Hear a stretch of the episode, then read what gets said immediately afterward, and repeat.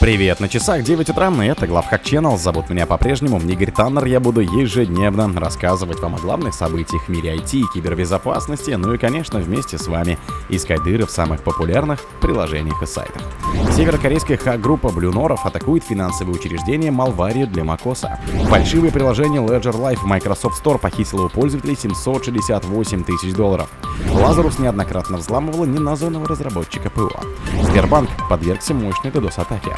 VPN-приложение в магазине Google Play получит отметки о прохождении стороннего аудита. Сайты нескольких российских банков взломали. Спонсор подкаста Глаз Бога. Глаз Бога это самый подробный и удобный бот пробива людей, их соцсетей и автомобилей в Телеграме. Северокорейская хак-группа Блюноров атакует финансовые учреждения Малварию для Макоса.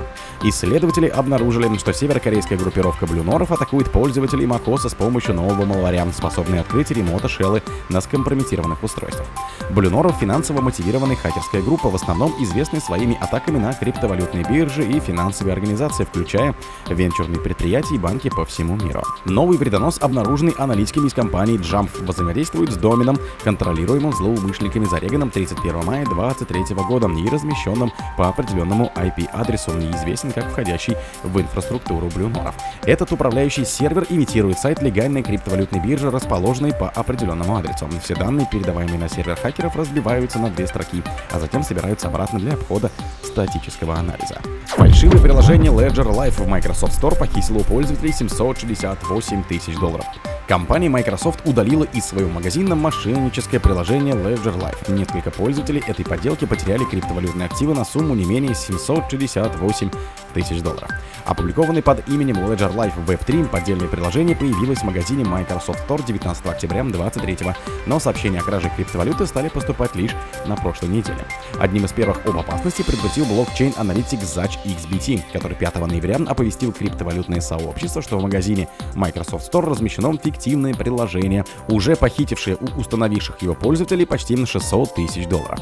Неизвестно, сколько именно пользователей стали жертвами этого фейка, но Zach XBT сообщает, что получил сообщение от нескольких человек, которые потеряли криптовалюту после установки Ledger Life. Так, на Reddit один из пострадавших рассказал о том, что потерял свои сбережения в размере 26,5 тысяч долларов США всего через несколько минут после ввода сет-фразы в мошенническом приложении.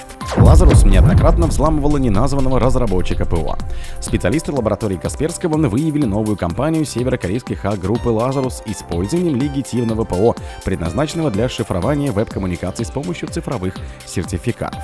В итоге был скомпрометирован неназванный поставщик программного обеспечения. Исследователи отмечают, что уязвимости в неназванном легитимном ПО, которыми воспользовалась Лазарус, не были новыми. Однако, несмотря на неоднократные предупреждения разработчиков и выпущенные ими патчи, многие компании продолжали использовать уязвимый софт, что и позволяло злоумышленникам воспользоваться багом. Сообщается, что для атаки хакеры применяли сложные методы и продвинутые техники обхода защитных средств, что в итоге ввело к развертыванию малварям Siege NBT вместе с шелл-кодом, используемым для внедрения полезной нагрузки в память. Сбербанк подвергся мощной DDoS-атаке. Глава банка Герман Греф рассказал на пресс-конференции, что около двух недель назад Сбер столкнулся с самой мощной DDoS-атакой в своей истории. Также Греф отметил, что растет количество квалифицированных хакеров.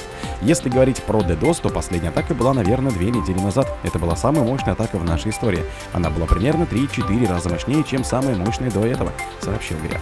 На пресс-службе Сбера уточнили, что эта атака была нацелена на вывод из строя сайта банка и стала самой крупной по количеству запросов в секунду за все время ведения статистики. Так, мощность атаки составила более 1 миллиона запросов в секунду. Также Греф рассказал, что Сбербанк стабильно сталкивается примерно с 10 атаками каждый месяц. По его словам, злоумышленникам ни разу не удалось пробить даже первый контур защиты банка, которых у него всего три. Однако в последнее время банк отмечает качественные изменения кибератаки, а хакеры становятся более изощренными. VPN-приложение в магазине Google Play получит отметки о прохождении стороннего аудита. VPN-приложение в официальном магазине Google будет отмечаться специальным значком «Независимая оценка безопасности», если они прошли независимый аудит. В частности, речь идет о стандарте MASA, который был представлен в прошлом году в рамках инициативы App Defense Alliance. Стандарт MASA был представлен с целью определения конкретного набора критериев безопасных мобильных приложений. Эти критерии касаются хранения конфиденциальных данных, криптографии, аутентификации и управления сессиями, сетевого взаимодействия, взаимодействия платформы и качества кода. Теперь Google начнет начнет отмечать приложения, которые считает критически важными для обеспечения конфиденциальности и безопасности пользователей специальным значком, который будет отражаться в Play Store в разделе Data Safety. Этот значок указывает на то, что приложение соответствует стандарту масса и проверено независимыми экспертами. Первую такую отметку о прохождении независимой проверки начали получать VPN-приложения, но в будущем эту практику планируют распространить и на другие продукты. Сайты нескольких российских банков взломали.